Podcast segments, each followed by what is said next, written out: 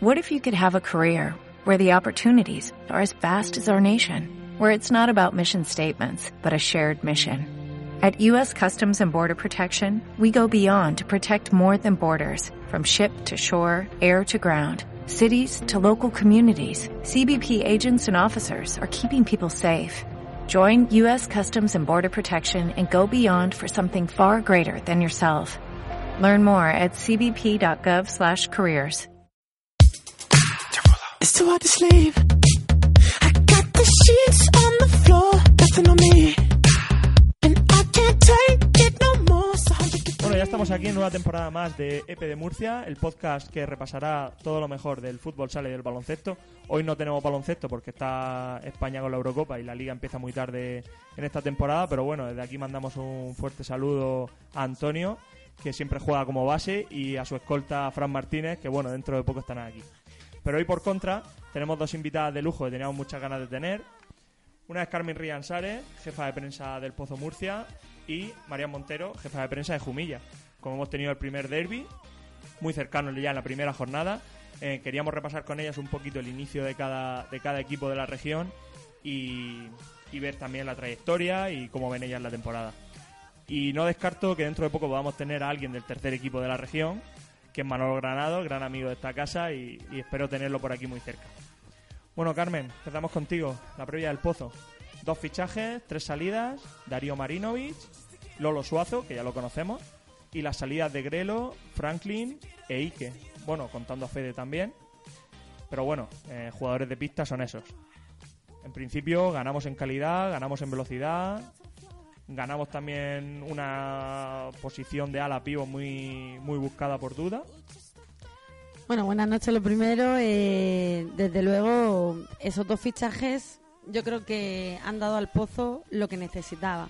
Porque primero regresa Lolo Suazo, jugador que ya conoce a casi todos sus compañeros, conocía todo lo que es la dinámica del club, del Pozo Murcia, conocía al cuerpo técnico y ha madurado. Ha madurado tanto en pista, en vestuario, ha madurado en saber lo que quiere y en comprender lo que le pedía duda en, en la pista, tanto que defensa, concentración y, y sobre todo si de cara a gol tiene esas posibilidades, pues la verdad es que lo ha demostrado en pretemporada y ya marcó también el otro día un golito contra Jumilla. Así que de momento está, se está viendo un Lolo Suazo, yo creo que bueno para el equipo, que puede aportar todavía mucho y, y sobre todo que puede que no tiene miedo a encarar a cualquier equipo de, de primera división porque además la conoce al estar en el año pasado estuvo tanto en Italia también en su paso como por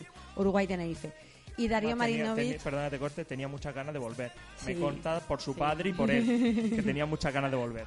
Él dice que Eso es muy siempre. importante, muy Sí, importante. Sí, sí, sí, sí, porque él dice que su segunda casa eh, siempre ha sido Murcia y ha sido el Pozo. Él, él dice que estaba en cada equipo y estaba pensando en trabajar, trabajar, trabajar para volver al Pozo, para ser, no entenderme mal, digno del Pozo, pero sí de, de ser eh, jugador que, que duda volviese a enamorarse. Porque al final, eh, aquí en el Pozo somos muy de enamoramiento y desenamoramiento y somos muy pasionales y entonces al final va mucho. Y de Darío Marinovic, yo mm, va a ser una de mis debilidades, o eso es lo que creo, porque desde luego, aparte de buena persona, que ya el español lo está dominando muy bien, ¿eh? Se ha bajado una aplicación en el móvil, te está hablando todo lo que le pide, te está dando ya declaraciones. Y, y la verdad es que, que Murcia ya la conoce bastante. Esto Tiene, de la Plaza maestro, Flores- tiene un buen maestro de ceremonia. ¿no? Sí, hombre, ha tenido un buen Señor Miguelín, Cicerón. que segundo capitán del Pozo. Sí, desde luego, Miguelín, eh, desde luego que es de agradecer cómo lo ha acogido, cómo se lo ha llevado a su casa en verano, que el pobre, que si se le rompía el aire acondicionado, se lo traía, se pegaba ahí baño, se, estaba ahí fresquito, se lo bajaba, se lo traía. Y, y la verdad es que lo, lo ha sacado también para que viese Murcia, para que conociese también las tradiciones de aquí. Ya ha probado lo que las marineras. Estamos ahora ya esta semana yo ya quiero meterle los pasteles de carne, porque lo ve raro.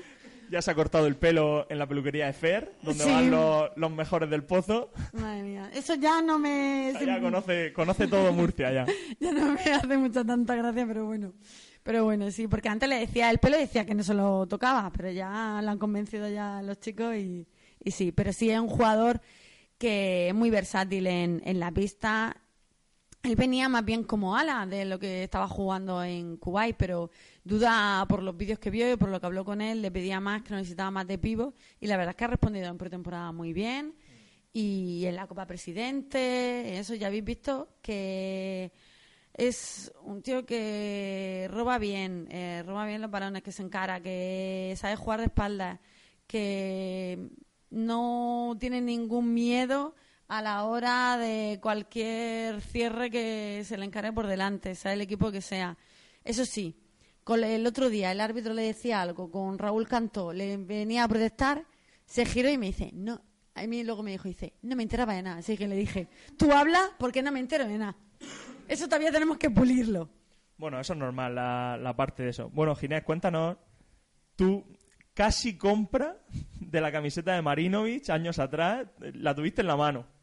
Bueno, sí, eso es una antigua historia la Eurocopa. ¿Cuenta eso? Sí, sí, me compré la camiseta de Croacia y dudé entre Jelovcic y Marinovic hace como tres años. Claro, es que Marinovic es el capitán y me de compré Croacia. Ahora ya tengo Anda. la Marinovic, ya la tengo. Ya tenemos las dos. Ah, Luego subimos fotos a Twitter y demás. Y yo quería añadir con Marinovic, que se critica mucho que no es un pivot puro, que el Pozo no ficha lo que necesitaba, pero para mí, aun sin ser pivot, desde Esquerdiña no creo que hayamos tenido un pivot mejor. No sé, a lo mejor me equivoco, me dejo a alguien, pero yo creo que aun sin ser un pivot puro, no hemos tenido desde Esquerdiña ningún pivot mejor. a mí Escardiña la verdad es que me gustaba mucho. Luego también aportó mucho y también era de ese estilo. Sí, pero, Pero no llegaba a ser Esquerdiña, es verdad. Pero es ver- Yo creo que sí, es un sí. salto de calidad, mejor que Ike, que Paulinho, que Eka. Va a dar ese salto de calidad que faltaba en el pivot. y con esa juventud que tiene y con ese descaro que tiene de haber jugado ya en, en ligas de Cuba y de Croacia, ser el capitán de una selección, que eso también hace mucho. Y, y yo creo que todavía está por explotar, porque el jugador tiene mucho de sí, pero él como te dice, tú dime qué partidos son los que hay que meter guerra, que yo voy y me suelto. Pero eh, es muy buena, es muy buena persona, te digo, muy se está acoplando muy bien, se ha integrado perfectamente y él solo quiere aprender, jugar y aportar al equipo. Creo que fue Fran el que la presentación de la liga le cuestionaron a lo mejor la posición de Marino y dijo que, que Marino era un pivo que nos iba a emocionar o que un jugador que nos iba a emo- a emocionar, que teníamos que conocerlo pero que nos iba a emocionar en Murcia.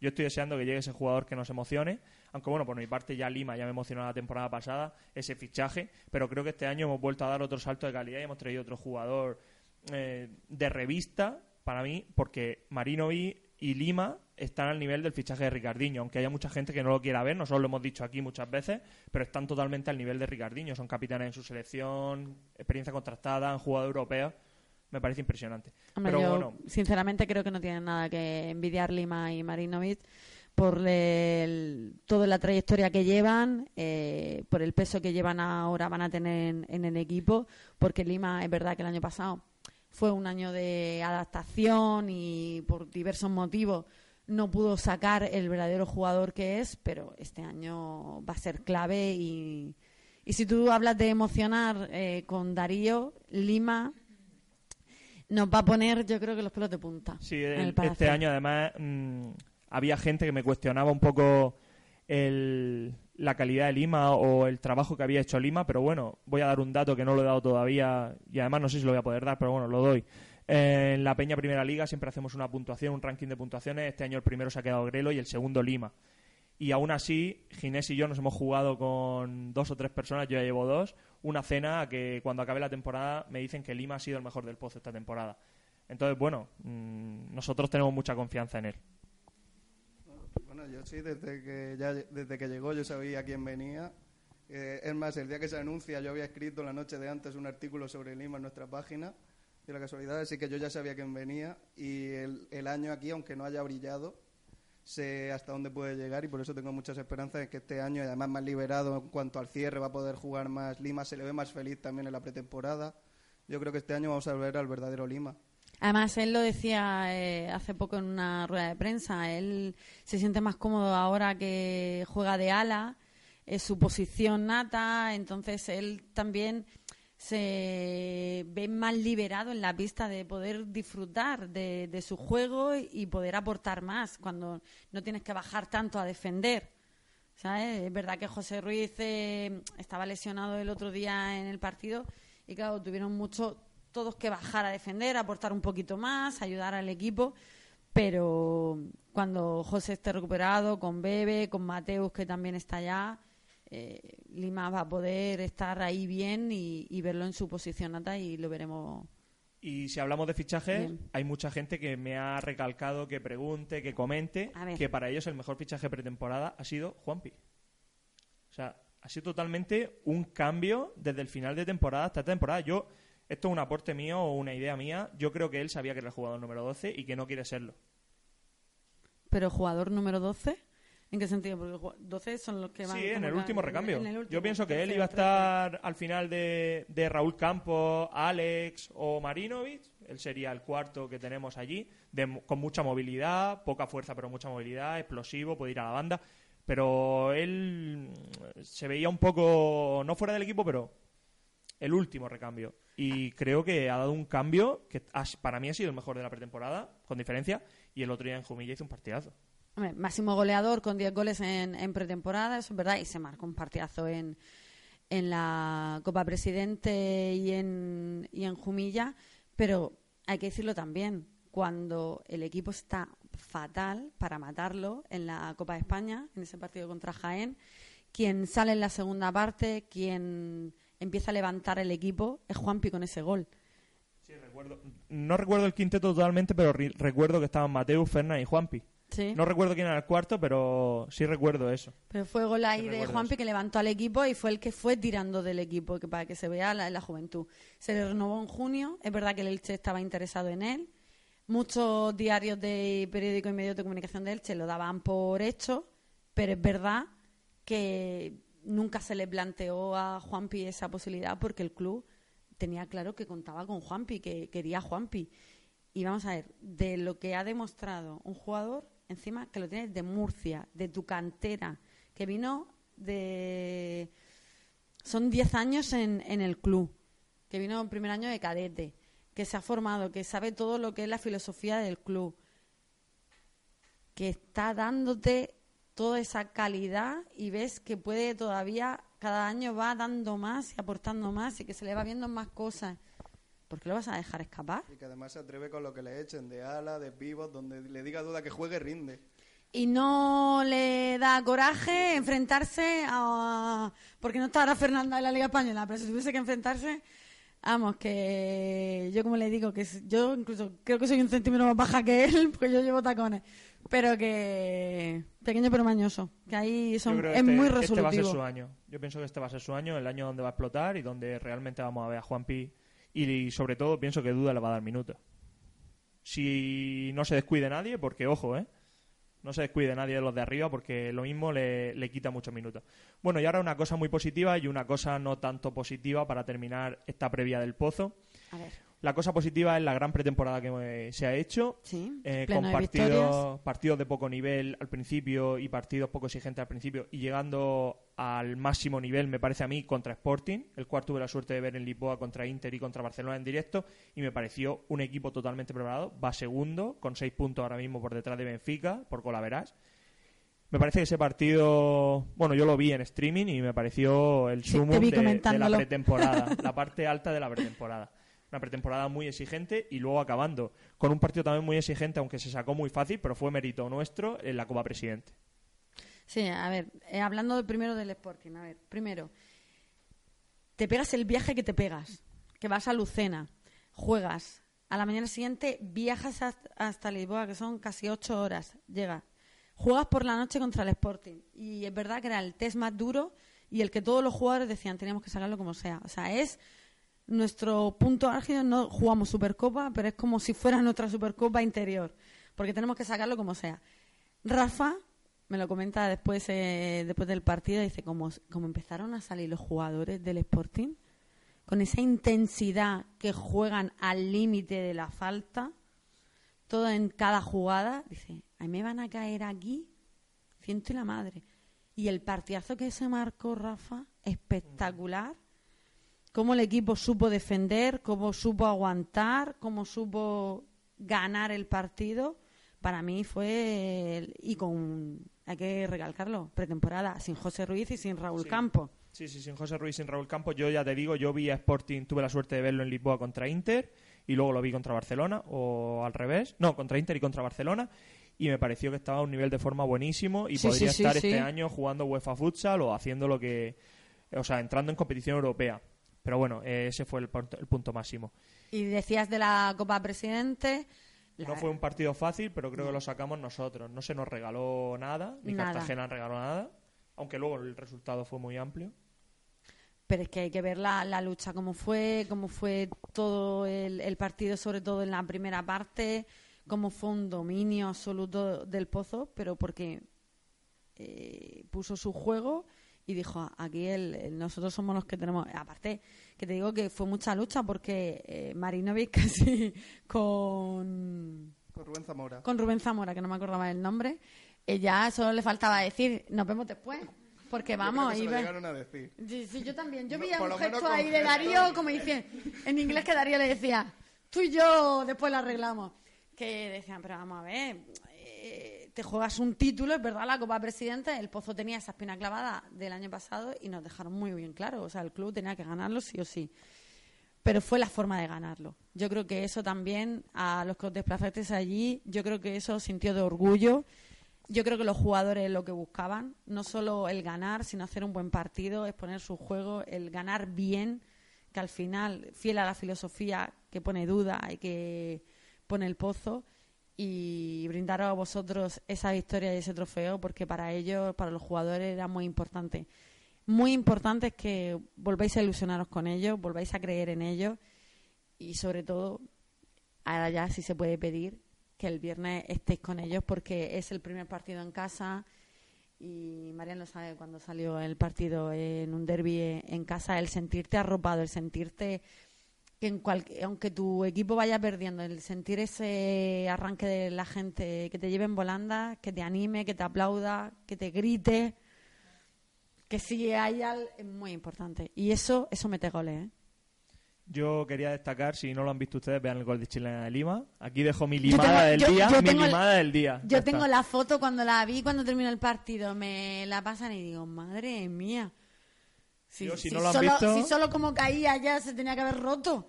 Pero es que además se gusta porque le llega a la cabeza y entonces piensa, es demasiado fácil. Hago una chilena y lo meto de chilena.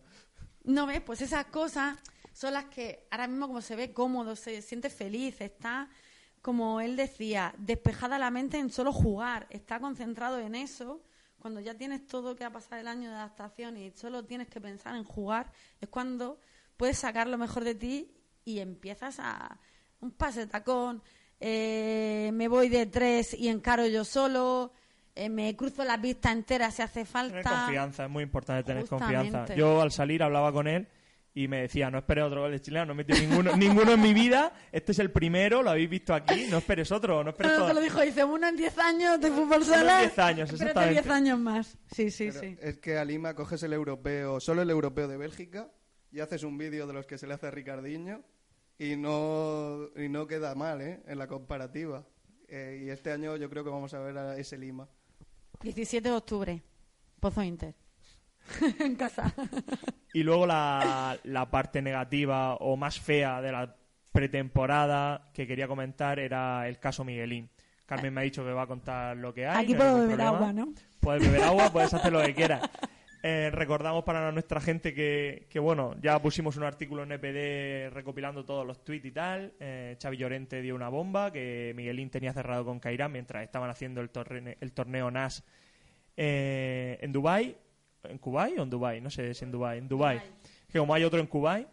Eh, bueno, en Dubai y estaba cerrado. mm, ya empezó los rumores. Edu de Proneo Sport, representante de Miguelín, dijo que era mentira. Miguelín dijo que era mentira. Luego entró Gregorio León. Carmen, cuéntanos. A ver, te empiezo. Eh, primero se habla que dicen que eh, Miguelín es transferible, o sea, que es un jugador que si viene algún equipo que está interesado, aunque tiene contrato hasta 2018, que el club podría estudiar la oferta. Eso es lo que se comenta, lo que se dice, ¿no? Porque, en cierta manera, pues se estaba viendo de que, eh, Miguelín también lo ha dicho, de que no ha podido dar estos dos años desde ese partido fatídico en, Canarias que se lesionó. Es verdad que no ha podido disfrutar del fútbol sala, no ha podido dar lo que es realmente Miguelín y, él asumía también y el Pozo lo mismo. Entonces se habla de eso. Lo digo para ponernos antecedentes, se habla de eso. Entonces, a partir de ahí empiezan a sonar eh, clubes que están interesados. Se habla de Rusia, se habla de, como estás hablando tú, del Kairat. Yo creo que hay un duelo de periodismo a ver quién era el que acertaba, ¿no? Yo Bueno, empiezan sí, a soltar bombas y, y a ver quién es el que tiene la China y, y Bueno, yo me tiré una noche con tres móviles, uno hablando con Miguelín en Dubái, hablando con Edu de Proneo, hablando con El Pozo, con Fran Serrejón, estábamos ahí hablando, pero decíamos, pero esto de dónde sale, esto pero qué hay que hablar, o sea, claro, yo directamente hablaba con Miguelín, digo, pero qué hay de cierto que y me decía, vamos a ver, ofertas le han llegado a Proneo, es verdad, eso no lo vamos a mentir, ofertas le han llegado, pero que estuviese firmado, no. No, porque cuando tú firmas algo, primero tiene que llegar la oferta del club al pozo, la estudia el pozo, y entonces habla con el jugador, oye, me llega esta, y entonces, si tú dices que sí, se hace. Pero es que no llegó la oferta al club. La llegó al representante. Miguelín siempre en todo momento dijo que él era del Pozo y, y que él era rojo. Además, recuerdo una La- anécdota muy graciosa. una mo- exactamente. Él estando en Ibiza, creo, eh, puso una foto y dijo, bueno, ya terminamos las vacaciones con esta, mo- con esta moto. ¿Qué, qué, qué coincidencia el color o algo así. Y la moto era roja, o sea que él siempre no le podemos reprochar absolutamente nada. Siempre ha dicho que él es del Pozo y yo creo que Miguelín tiene... Puede tener muchas cosas buenas y puede tener muchas cosas malas, pero pienso que siempre va a ser honesto y si hay algo lo va a decir. Y no puede dejar, no iba nunca a dejar al pozo tirado tres días antes, que estamos muy cerquita ya de empezar la pretemporada. La honestidad, Miguelín, yo pienso que la tiene por encima de todo, por su situación, por a lo mejor por lo que él ha vivido, por cómo se ha criado. Y, y puede- ya digo, puede tener muchas cosas buenas, nos puede gustar más, puede ser más de mi agrado o menos de mi agrado, pero en eso no nos va a fallar, yo pienso, vamos. Bueno, yo es que aquí no hablo muy imparcial. Pese a que tiene al final 14 jugadores o tiene eso, yo con Miguelín es verdad que siento una cierta debilidad. Siempre desde que vino he sentido una cierta debilidad. Es gente con la que conectan más, conectan menos, también por el cariño que él también me ha dado a mí. Entonces yo he hablado mucho con él y ha pasado un mal verano. Es verdad que lo, ha pasado mal, porque se habla tanto de ti y tú no puedes hablar, porque al final que pones un tuit que dice, no, eso no es verdad, yo sigo del pozo, porque él no ha firmado nada. Y es verdad que ofertas llegan, es es normal a su representante, pero él de firmar no había firmado nada. Y él quería continuar en el pozo. ¿Por qué? Porque él tiene esa espina clavada de que no ha podido dar lo que él es eh, realmente Miguelín, porque estuvo año y medio bien, pero es que no volvió a disfrutar de fútbol sala por el tema de las lesiones. Y él es lo único que pide, es que dice, es que ya no sé encomendarme. Yo el año pasado, es verdad, lo hablábamos en cierta manera en cachondeo, digo, te voy a llevar para que te quiten el mal de ojo. Es que te ha mirado alguien mal, que cada vez caes. Es que ya no puede ser, dice Carmen, pero es que, me, es que cada vez se cuidaba más. Es que me puedes decir que al principio salía, que no salía, jugadores que salen, que no salen. Vale, pero es que el año pasado, que más cuidarse no podía cuidarse. Y entrenamiento lo hace con nuestro oficio también en su clínica y en Impulso. Está recuperándose, redactando, está haciendo eh, todo lo que le piden para poder cuidar esos aductores. Es verdad que como tienen esas piernas tan finitas, pues los aductores los tiene que cuidar mejor. Bueno, pero eso es un ejercicio adaptados a él, que igual que no puede hacer ejercicio igual José Ruiz, que es una roca, es tremendo, y no tiene la misma eh, no tiene la misma eh, comprensión física que tiene Miguelín, es normal. Aparte de que un jugador, un- uno juega de ala, otro de pivo, otro de cierre, es que no tienen la- las mismas necesidades para la hora de entrenamiento. De entrenamiento. Entonces, él tiene esa, tenía esa espina clavada. Y él quiere devolver eso y, y por- sobre todo volver a disfrutar de fútbol sala, tanto este año, que es un año de verdad que cuando llega junio se están vivos, yo no sé, porque si habéis visto el calendario entre pre-europeo- eh, premundial, Sí, europeo luego lo y todo lo que nos jugamos de competiciones y que el pozo es, real- eh, es verdad que se mete en, todas las- en todos los títulos, pues va a ser un año duro. Pero como decía hoy, pues ya intentaremos descansar en algunos partidos que yo no sea tan necesario y, y el poder estar para los partidos que seamos clave y que tengamos que estar todos luchando y en los que tengamos que aportar todo. Al final, Pues cuando hay que estar es a partir de marzo. Al final hay que estar a partir de marzo. Lo de antes eh, son trámites. Bueno, la El- Copa del Rey también nos la jugamos en enero contra Marfil Santa Coloma. de- Bueno, la Copa del Rey ya veremos. Pero bueno, a mí... lo- No se me olvida. Pero eso, del tema Miguelín. Él lo ha pasado muy mal. Él está muy comprometido con el pozo. Él quiere devolver todo el cariño de la afición al club y el disfrutar con la camiseta del pozo.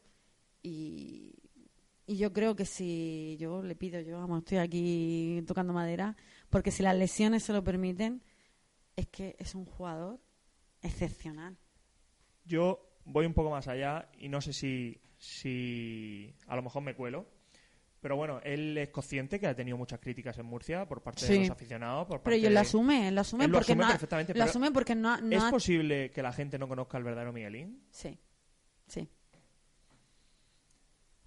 Bastante. Yo ya te lo he dicho varias veces. El día que Miguelín esté bien en los momentos decisivos, no puede ganar una liga. Sí. Es un jugador determinante como Ricardiño. Ricardiño gana la liga solo y Miguelín es tan determinante como Ricardiño Pero es, que para ganar una liga. pero es que Miguelín no ha estado en esos Claro. partidos decisivos, no ha estado es. bien. Nunca hemos visto el mejor Siempre ha, tenido, siempre ha tenido que forzar para poder estar, estar en esos partidos. Y, o- y lo que no se ve, jugar infiltrado, jugar con molestias, jugar con zapatillas redactadas, jugar con cosas que no se ven, para poder estar y para poder ayudar. Porque él no se quería perder ni un partido hasta que no podía más.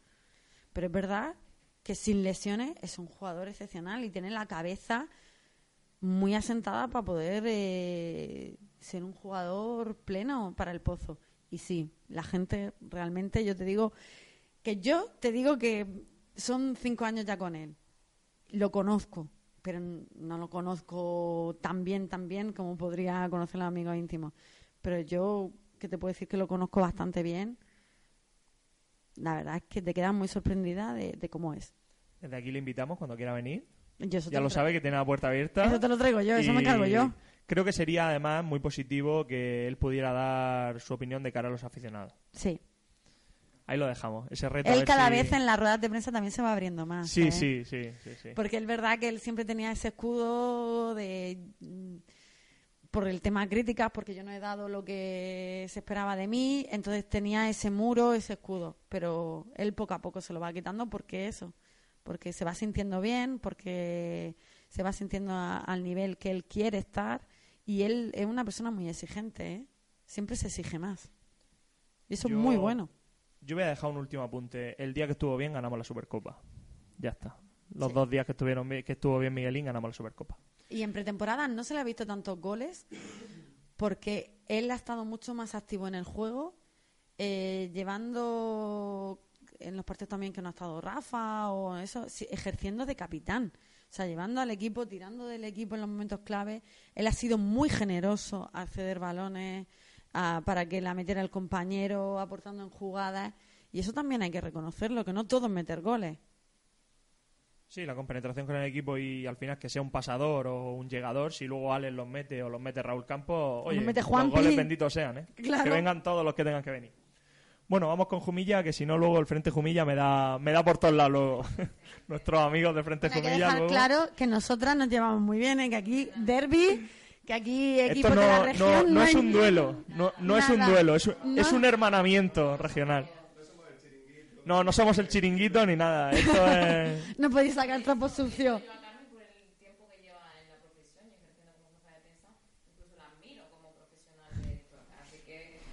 no puede haber rivalidad. Por lo menos entre nosotras. Es otra cosa. Bueno, vamos con Jumilla. Eh, lo primero y lo más importante, el tema de la salida económica de Jumilla. Eh, parecía que no iba a salir. Luego, en el último momento, tuvimos la suerte de tener ese equipo en la región. Bueno, pues lo, hemos pasado muy mal. Todos. Todos. Y al final, pues seguimos gracias a, a una persona, a Lorenzo Avellán. Porque Carchelo es Lorenzo Avellán. Montesinos era de Lorenzo Avellán en parte, era socio mayoritario ahora Lorenzo Avellán sigue al frente de esto y detrás de esto para que el equipo se mantenga en primera división. Evidentemente se ha tenido que hacer un esfuerzo económico muy grande, se ha tenido que hacer un trabajo muy grande. Somos muy pocas personas, pero bueno, trabajamos mucho, no nos importa. Tenemos muchas ganas de, de mantener el fútbol sala allí. Y sí, en el momento en el que Montesinos lo adquiere una empresa que será cántabra y dice que, bueno, en principio mantenía todo igual, pero con el tema del patrocinio deportivo ya se echó para atrás nos quedamos ahí, con una plaza en primera división y con jugadores que empiezan a firmar contratos, lógicamente, con otros clubes. Eh, yo como periodista todavía no estaba dentro del club, me llega información de que Bollis tiene varias ofertas y Bollis firma con Jaén. Me llega que Pizarro firma con Palma. Salió mucho después. Y así. Empiezan a hacer un expolio, lógicamente. Ellos son jugadores, son profesionales y no pueden esperar a ver qué pasa. Y, ahí nos quedamos. Y ahora estamos con Lorenzo Avellano otra vez detrás, a través de Carchelo, que es su empresa. Eh, algunos patrocinadores oficiales se van sumando, como es Flexomed, Matras, Melones el Abuelo. Pero bueno, son aportaciones económicas que eh, evidentemente no son suficientes. Y salimos como salimos, pues bajo mínimos, con gente joven, pero con mucha, mucha, mucha ilusión. Bueno, y detrás vuestra, aunque no, bueno, no pertenezcan al equipo, pertenecen a lo mejor más que los jugadores, eh, siempre frente a Jumilla y el ascenso. Hombre, son nuestras dos peñas. Es que son de la casa. Yo tengo una relación buenísima con ellos desde hace años. Yo no soy de Jumilla. Yo empecé a subir a Jumilla porque notaba que había un vacío de información arriba. Arriba me refiero a la zona del altiplano. Yo siempre he seguido el fútbol sala a través del pozo. Y cuando empecé a subirme allí, yo ya después no, no pude dejar de bajar. Son gente de verdad eh, muy cercana, te lo ponen todo muy fácil y al final pues yo soy una más. Y de las dos peñas, ¿eh? Y aun con el precio de los abonos, seguís manteniendo los abonados. Bueno, el precio de los abonos, en principio, esto se encargó de una manera diferente. Lorenzo lo que quería era pasarle un poco eh, la potestad a, a la afición, ¿no? Entonces era un proyecto que más que abono era socio. Socio, pero socio... Como. Accionista, Mm. Que tuvieran voz y voto. Sí, esa fórmula no funcionó y la opción que después planteamos fue eh, bajar los abonos a mitad de precio. Eh, incluso están más baratos algunos que la temporada pasada. Y vosotros que estuvisteis allí el- en el derby visteis que, que el pabellón Por lo pronto la entrada de 20 a 15, la bajada. Del año pasado fueron 20 y ahora son 15. Por lo pronto también. ahí hay una bajada y se notará en la gente que quiere ver partidos puntuales. Eso es la- fue labor de ella, ¿eh? Sí. Yo siempre tiro para abajo para que la gente vaya. seguí ese, ese proceso. Que bueno, que desde Murcia vamos con 15 y, y con 20 y lo sabéis vosotros que no nos cuesta desplazarnos, pero cuesta un poquillo menos, ¿no? Y los 5 euros para gasolina. Hombre, la cerveza del descanso. Claro.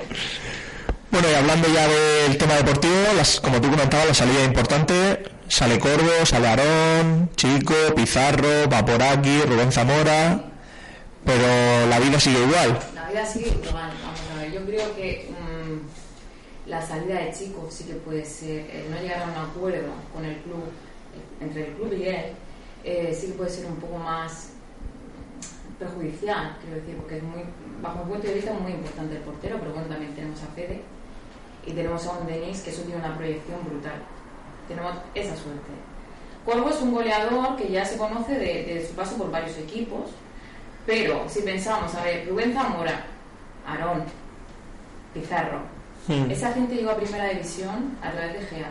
Esa gente, aunque ahora tenga experiencia en la máxima categoría, cuando estaba en Jumilla no la tenía. Aarón tampoco. Aarón llegaba del Betis. Entonces, pues, igual por eso cambia menos la cosa. Y ahora la parte, la parte positiva. Terry, Rubén Orzaez, Andresito, Fede, Denis Rincón, Raúl Cantó, Jabaloy, Gea tirando de amigos, tirando de cesiones Sí. y montando un equipo joven y además mm, Juan Di. Bueno, Juan, voy a adelantar con Juan Di, ¿vale? Juan Di no es capitán por casualidad. Juan Di, que está a punto de cumplir los 32 años, tiene una garra impresionante. Aparte que es un jugador muy vertical, muy ofensivo, es un goleador nato, pero es que trabaja como si no hubiera cumplido 20 años. ¿eh? Y, es, lidera muy bien también en el vestuario. Entonces yo creo, vosotros lo visteis, yo creo que fue uno de nuestros jugadores más decisivos, Juan Di. Estoy segura que lo va a seguir siendo. Y, bueno, creo que por eso no es capitán solo porque sea de los pocos que repite en temporada con nosotros, es porque de verdad mm, se merece los galones. ¿Fue el que más minutos jugó Juan Di con Sí, Juan Di. Raúl Cantó el otro día? Sí, sí. Sí. Bueno, pero Juan Di llevaba- no es ninguna sorpresa para ni para Gea ni para nadie en Jumilla. No, no, desde luego que no. Juan Di, de hecho, lo conocemos de varias temporadas ya, antes de volverse a Leche. Fue una pena que no debutara antes en primera división, se fue al club de su ciudad y ha vuelto a la que él dice que es su casa y en la que él se siente como en su casa. Bueno, y es que dentro de las bajas no está Gea, que quizás Jumilla sea Gea, en parte porque lleva toda la vida en el equipo Gea y al final el que ha mantenido la continuidad del equipo, aunque hayan seguido yéndose jugadores, ha sido Gea, así que la identidad del equipo sigue en él. Decía que las cosas cambiaban, pero que todo seguía prácticamente igual, ¿no? En la disciplina de GEA hay una constante. Y es que aunque cambie mucho el grupo, sigue siendo igual de guerrillero. Quiero decir, da igual que el rival se, se plantee caro en la primera parte. No va a dejar de luchar. Y estos chicos, el otro día, en la segunda parte del, del derby, lo, lo estuvisteis viendo. O sea, cómo se lo complicó al Pozo. Esa, esa es la seña de identidad que pone GEA. Da igual los jugadores que tenga. Eh, se sigue viendo igual. Se sigue, sigue funcionando de la misma manera. Y es que además hay plantilla, porque, vale, son gente joven, que a lo mejor pecan de inexperiencia por un lado, pero también son jugadores con talento, ya demostrado. Eh, Inter no se trae a Terry por casualidad. Orzáez ya lleva dos años siendo titular y con Velasco llegó a tener minutos muy importantes en Inter. Fede ha estado jugando en el Pozo y debutó ya hace varias temporadas en primera. O sea, al final es gente joven, pero que se está jugando su futuro y que tiene mucha calidad. No está jugando con chicos que se- has encontrado por la calle. Hay una gran plantilla. hay muchísima proyección y hay muchas ganas y ellos como me decían eh, eh, entrevistando a, a Andresito que lo hemos publicado hoy decían que nos va a dar igual el rival que tengamos enfrente y esa es la actitud y como ellos saben que, que todo el mundo cuenta con su no permanencia casi van a hacer todo lo posible por demostrar lo contrario y esta plantilla a mí me recuerda mucho a la plantilla del Jumilla que subió y debutó en primera división. Esa, esta de ahora me recuerda a la primera de, de la primera temporada. Bueno, no sé si has visto, y si no lo has visto te lo digo yo, la foto que ha puesto Paco Sedano con Denis Rincón. Sí.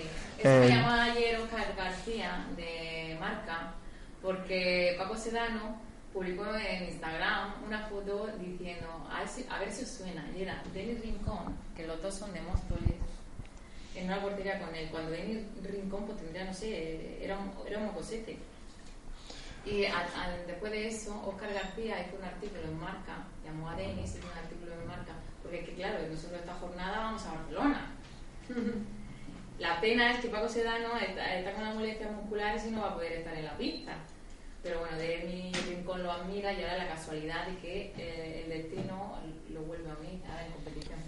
Y luego, como tú comentabas, al principio de temporada o en pretemporada había mucha gente en redes sociales y, y no en redes sociales que os daban un poco por el peor equipo de la categoría, vamos a decirlo claramente, pero llega el partido de Palma Sí. y la gente... Una cosa, un mensaje a la aficionada del fútbol sala. Algunas veces mm, no nos damos cuenta del esfuerzo que hacen los clubes por mantener todo esto. Y hay que ser constructivo en los mensajes que se mandan. Porque es verdad que yo, desde el manejo de las redes sociales, había veces que terminaba cansadísima de recibir siempre el mismo tipo de mensaje. De os vais a segunda, vais a desaparecer, en diciembre ya igual no tenéis ni patrocinio, pues eso ya lo adelanto. O sea, si Lorenzo Avellana está detrás, nosotros terminamos la competición. ¿Cómo? Pues ya veremos. Pero que terminamos la competición. ¿Y qué pasa? Que nos plantamos en pretemporada, hacemos un partido más o menos con Puerto Llano, ahí brilla, bueno, no cuenta porque son jugadores eh, de allí, que el nivel eh, no es comparable, y llega Palma. Llega Palma con un nivel de jugadores que no hace falta que yo lo diga. Y nos plantamos con un 3-3 y nos vamos a los penaltis y Fede, espectacular, hace que nos quedemos con el trofeo. Bueno, Fede y el conjunto, ¿vale? Pero hace que nos quedemos con el, con el trofeo de Ciudad de Jumilla. Eso hizo que muchos aficionados y sobre todo mucha gente de Jumilla se diera cuenta que tenemos equipo joven, pero que seguimos teniendo equipo en primera división. Me acuerdo de esa frase, ¿no? De joven pero sobradamente preparado. Pero solamente preparado eso, esa frase que mi frente de Jumilla.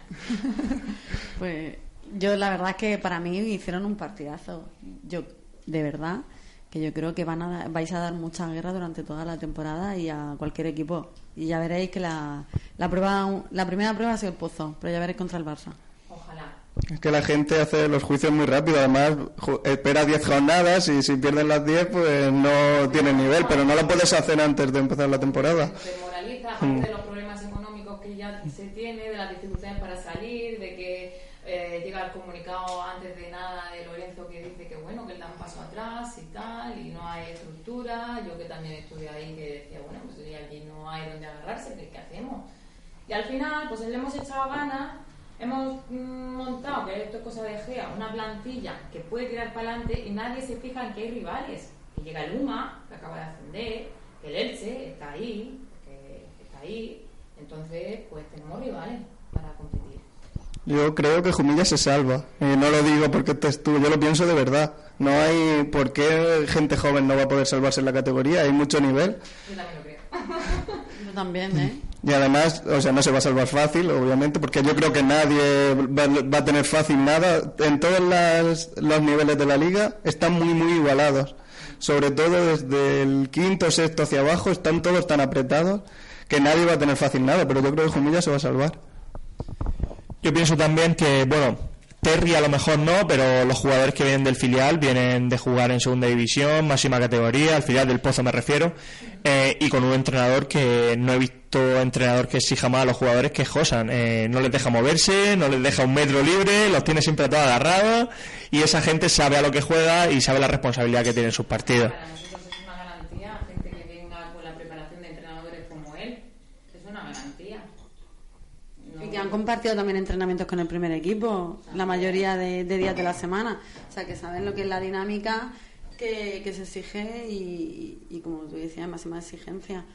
Yo, desde luego, creo que un equipo que va a dar mucha guerra, te digo que no se- va a bajar los brazos y yo creo que va a plantar cara a cualquier equipo. Sí, y yo creo que lo más difícil va a ser que nos ganen en casa. Porque tenemos una afición, que eso es maravilloso. Es verdad, ¿eh? Se te echan encima y eso. Sí, sí. Eh. Y eh, se se. Juanma me lo decía, el hijo de Gea, el que hablo con él habitualmente, me lo decía, dice, ya ha venido otra vez a sufrir. Digo, hombre, a sufrir y a sudar, es lo que hay, ¿no? Y, y al final sudamos, y sudamos mucho además. Luego se lo reconocí al final del partido, hablé con él y muy buen chaval, yo le mando un abrazo desde aquí. Seguro que nos escuchan luego. Bueno, ya vamos con el partido. La primera parte, dominio del pozo, estáis las dos de acuerdo. Y la segunda parte, dominio absoluto de Jumilla. ¿Vale? Yo, más que el partido, que la gente lo habrá visto por la tele y lo habrá hecho, quería comentar un poco las cosas que me gustaron del pozo y lo que no me gustó del pozo, que también hubieron cosas, y lo que me gustó de Jumilla y lo que no me gustó de Jumilla. Y quiero ver si vosotras estáis un poco de acuerdo conmigo o no. Del Pozo, Carmen, lo que sí que me gustó fue el juego marino y de espaldas. No es una sorpresa, pero bueno, lo volvimos a ver otro día más por la baja de Raúl Campos, que esperemos que ya esté en su última fase de recuperación. La semana que viene ya, ya he entrado hoy con el grupo. La semana que viene ya. Lo vemos otra vez jugar en ese juego. Sí, a mí también. Yo estoy contigo también. Darío se le vio muy bien. Además, eh, fue uno de los mejores jugadores de, de sobre todo, de- yo creo de las dos partes. Porque Miguelín es- fue, yo lo destacaría más en la primera. Pero Darío fue de las dos partes. Sí, ahí te comparto tu. Luego ya un poco lo que hemos hablado también es redundante, pero bueno, Lima Lala, Sí, que esto lo voy a mezclar directamente con una cosa que no me gustó, que fue... Ahí. no, no, fue la posición en la que está intentando utilizar duda a Adri. Eh, lo utilizó de cierre para poder liberar un poco a Lima, Sí. pero a mí Adri me parece que es un jugador que pierde muchos balones en horizontal y además es un poco lento para poder jugar de cierre. No tiene la fuerza para jugar de cierre posicional y de cierre con movilidad es un poco lento. Que en, la- en los equipos que venía de Lugo y esa, a- su posición siempre ha sido a la cierre. Entonces también empezó en el pozo, empezó como a la cierre. Pero es verdad que con la baja de José Ruiz, con la baja de Mateo, sí que se les pidió a todos, eran los jugadores que ayudasen más atrás y, y que ayudasen a, a defender. Entonces a lo mejor por eso. Pero es verdad que Adri es como Lima, se encuentra mucho mejor de ala y, y es verdad. y ahí- Sí, entendemos que fue por la por la fiebre que tenía Mateu y la gripe que tenía Mateu, Un que gripazo, unas placas en la garganta que nos dijeron que no se acerca el equipo hasta el lunes. Digo, madre mía, digo, nos va a contagiar aquí a todos. Sí, sí, sí. y luego detrás detrás mía sentado tenía al papá de Lolo Suazo, Ay, que la verdad es que pasamos un muy buen rato con él gritándole de la banda Manuel, Manuel, que es muy muy simpático el hombre. Bueno, yo creo que Lolo Suazo fue un jugador muy yo explosivo. también no me hago con lo de que le griten Manuel, ¿eh? Manuel, Manuel, yo no me hago, yo estoy con Lolo, Lolo, Lolo y yo no me hago. Sí, sí, el hombre quería que, que subiera, que bajara, que defendiera, pero el pobre Lolo ya bastante estaba haciendo, ¿no? Bueno, eh, Lolo Suazo muy explosivo durante todo el partido, creo que es lo que vamos a ver, porque es su juego. No, espectacular. Yo te, te digo, es que el Lolo se le nota que, que esa madurez, que ya ves, estamos hablando de madurez con 25 años, pero. Madre mía. Pero es cierto que él siempre ha querido volver al pozo. El sentimiento es. 25 no, perdona, 23. Le he puesto yo dos años más, le he puesto yo más viejo, perdón. 23. Pero es que con 23 años esa, Claro. esa capacidad ya tiene para decir todo lo que ha recorrido ya y de estar donde él quería estar y, y verse cómodo. Y luego eh, Miguelín, ¿Sí? que estuvo en muy buen estado de forma, lo que hemos comentado, si lo respetan las lesiones, probablemente este es el nivel que dé que dé toda la temporada. Y un buen estreno con Tocolitos. El primer gol un poco de suerte Sí. y el segundo muy bien posicionado en la falta, al lado de Fede. A mí me encantó Miguelín, pero bueno, ya no eso, ya es el trabajo que hizo. Recuerdo una que cortó en un contragolpe, que se pegó una carrera de 30 metros, siempre muy activo. Sí. Muy activo. Lo que y- te hablaba de pretemporada. De que no se le había visto mucho metiendo goles, pero sí que había estado tan activo en el juego y había sido de los jugadores que más minutos ha jugado, porque eso, que el que tiraba del equipo y el que estaba ahí eh, en la pista, el, el- el que iba viendo, repartiendo el juego más bien, repartiendo el balón para poder llegar. Yo recuerdo el primer año de Miguelín, cuando iba con algún amigo a ver los partidos del Pozo, lo que le llamaba la atención a la gente era que estaba constantemente ataque, defensa, ataque, defensa, ataque, defensa, salía dos minutos, cogía aire, ataque, defensa, ataque, defensa, y eso era lo que más le llamaba la atención a la gente, más que regates, más que disparos, era que no paraba ni un segundo. Es que no he visto esas piernas correr más, de verdad. ¿Qué piernas más largas tiene? Y que no será un poco más alto que yo, pero qué piernas más largas tiene, claro, tiene una velocidad tremenda. Sí, sí, sí. Y luego lo que me gustó también mucho fue al final del partido de Uruguay, que estuvo muy valiente con el juego de 5. Sí. no es habitual en él esa valentía, esa valentía no es habitual en él, vamos a decirlo. En, probó en pretemporada, probó en pretemporada en varios partidos ya lo del jugar de 5 para 4 de cara también a estos partidos. Y has visto a Lima. Sí, sí. jugador. Bueno, lo hemos visto ya en Italia, alguna vez jugar de portero jugador y Con nosotros no había Mm. estado, porque era Grelo el portero jugador. yo tengo mi duda de si, de si jugará Mateus.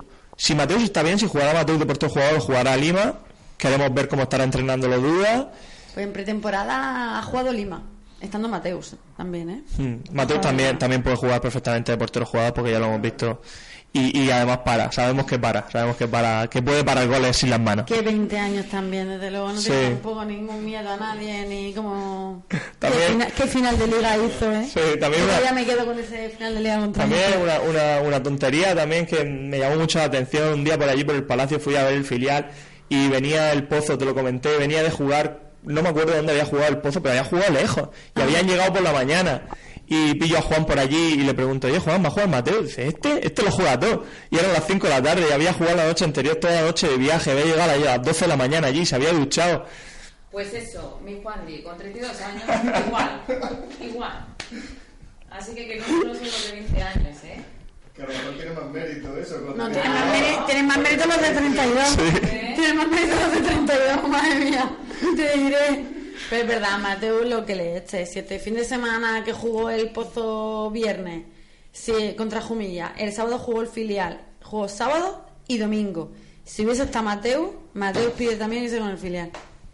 Mateo lo va a jugar todo. Si Esto es, Fernández un todoterreno. contra Jumilla y se fue a jugar contra el filial, contra Gador y contra Eh, no me acuerdo si fue Villanueva.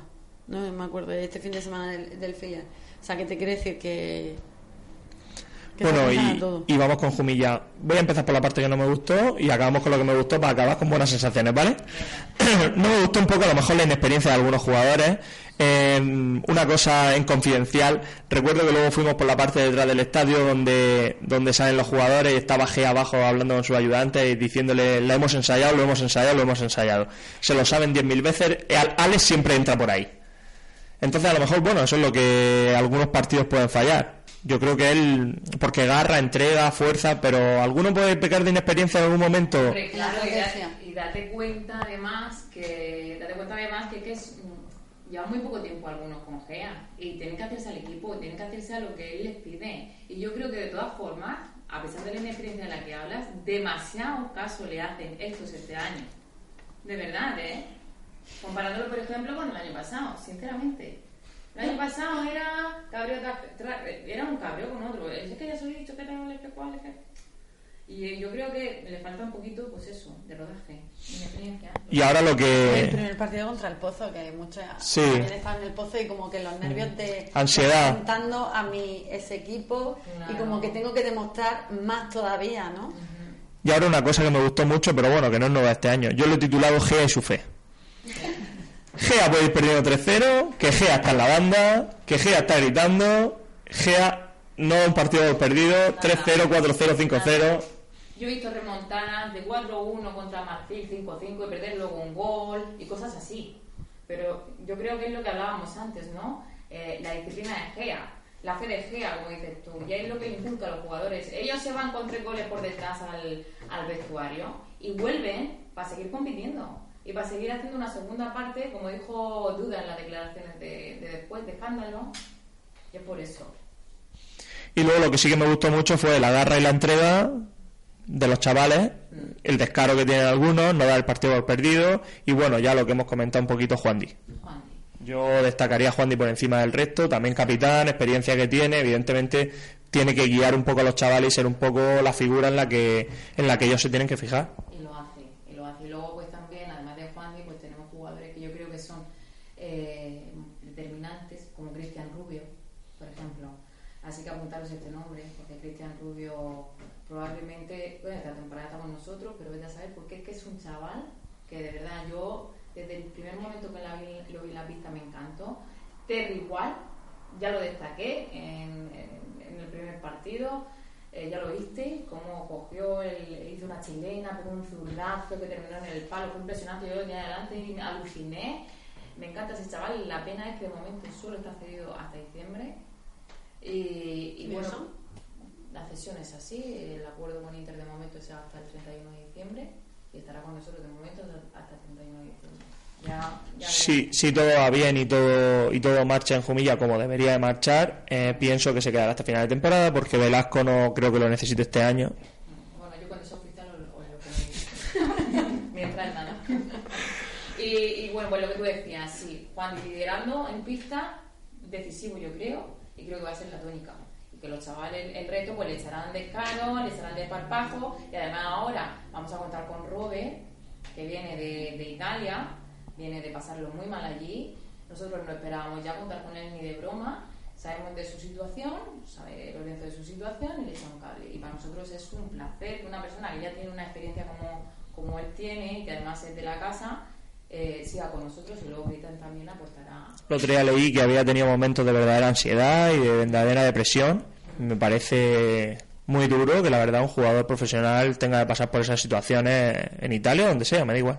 Ya, bueno, nosotros como tenemos la suerte de estar en España, a pesar de que algunos tenemos que pasarlo mal a veces económicamente, pero sí, la verdad es que el trato de allí, pues por lo visto, deja mucho que desear. Bueno, ya que estamos contigo, eh, Fútbol Club Barcelona Jumilla. El viernes a las 9 por Sport 3, lo pueden ver en streaming la gente de Jumilla lo veremos todos, así que nada, yo estoy segura de que ellos saldrán a plantarle cara igual que salieron con el pozo. De hecho, esa es la idea del equipo y viajan así. De momento no hay ninguna baja confirmada. Jabalí se recuperó, ya estuvo entrenando do- dos días antes del derby y se incorporó sin problema. Ya, y van a por todas.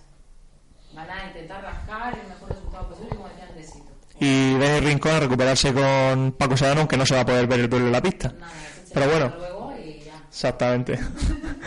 bueno, y por parte del pozo, eh, ¿cómo me cuesta decir esto? Catgas Santa Coloma, Energía, Santa Coloma, el pozo, el viernes, viernes a las 9, eh, por GTM, he leído, Sí, en la, GTM la nos- Liga Nacional. Además, ya te adelanto aquí que GTM nos va a dar todos los partidos de casa.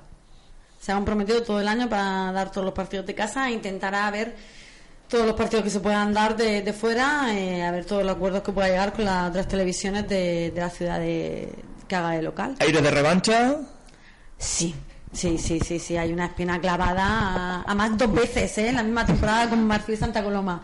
Por la Copa del Rey, que es verdad que hicimos un mal partido nosotros allí, aquí ganamos, pero con ese 7-4 no se pudo eh, pasar a, a la final de la Copa del Rey. Y luego cuando te estás jugando el segundo puesto, ellos juegan contra Barcelona, que no se jugaban nada, y un empate nos hacía a nosotros caer al tercer puesto, y no es por nada, pero... Si recuerdan las imágenes de celebración, a mí sinceramente, pues me sentó un grito de pistolas. Vamos.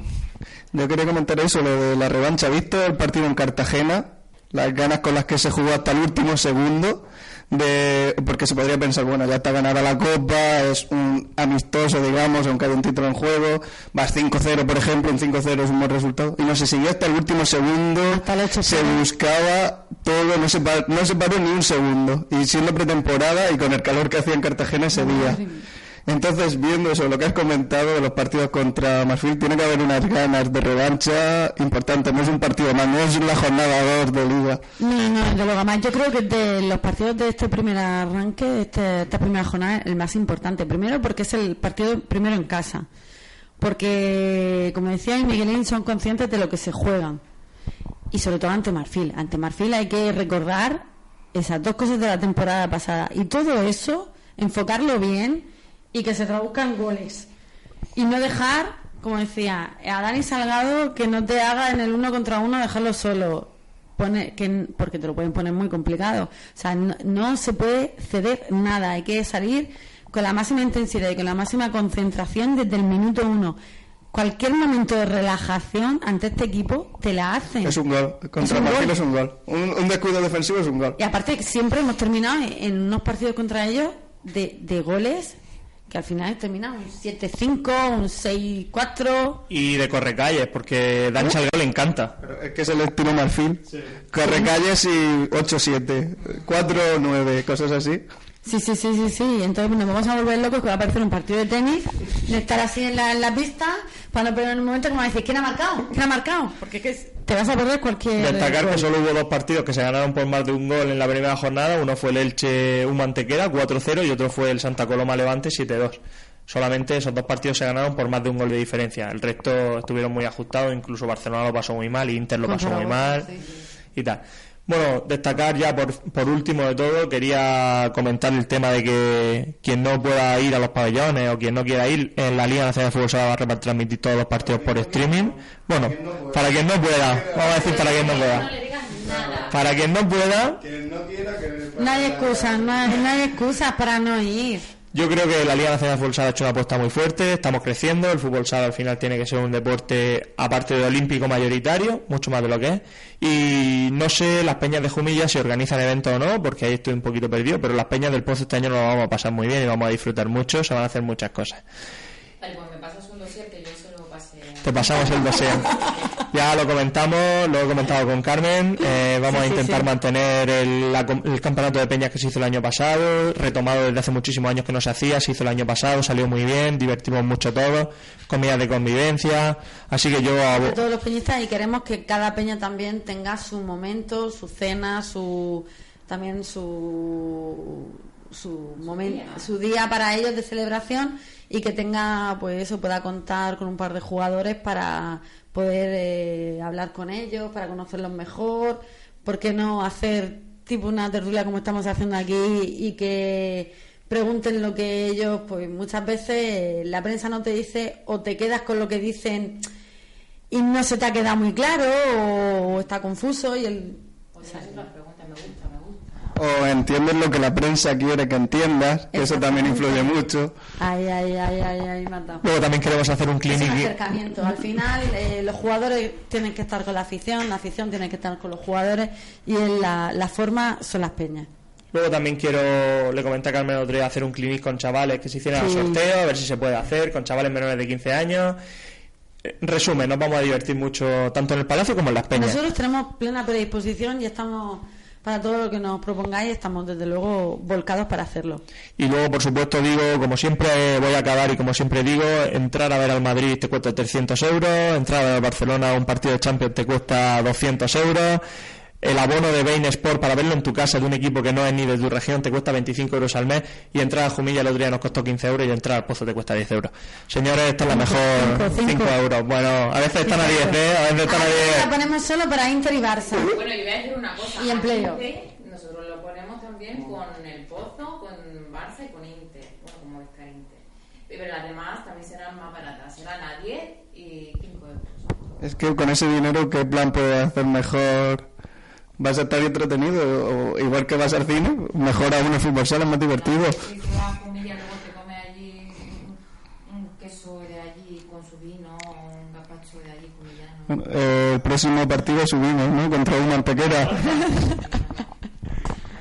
Por eso digo, señores, que esta es la mejor liga del mundo, que esto es además reconocida, la mejor liga del mundo de fútbol sala, primera división, equiparable a, a primera división de, de fútbol.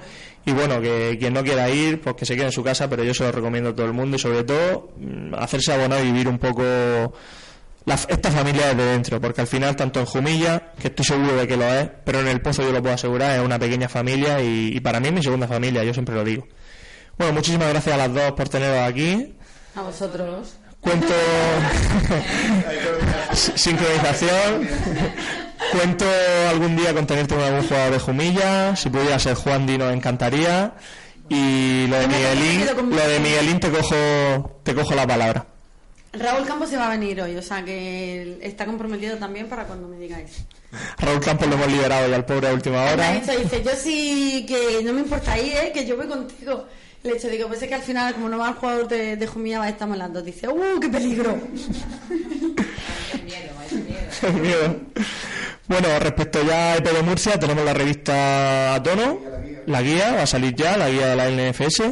Y luego, ya como hemos comentado antes, mm, ya supongo que a principios de octubre haremos una previa del baloncesto con, con Antonio y con Fran. Bueno, espero que os haya gustado, que hayáis disfrutado y nos vemos en el próximo podcast dentro de 15 días, repasando la segunda y la tercera jornada de liga.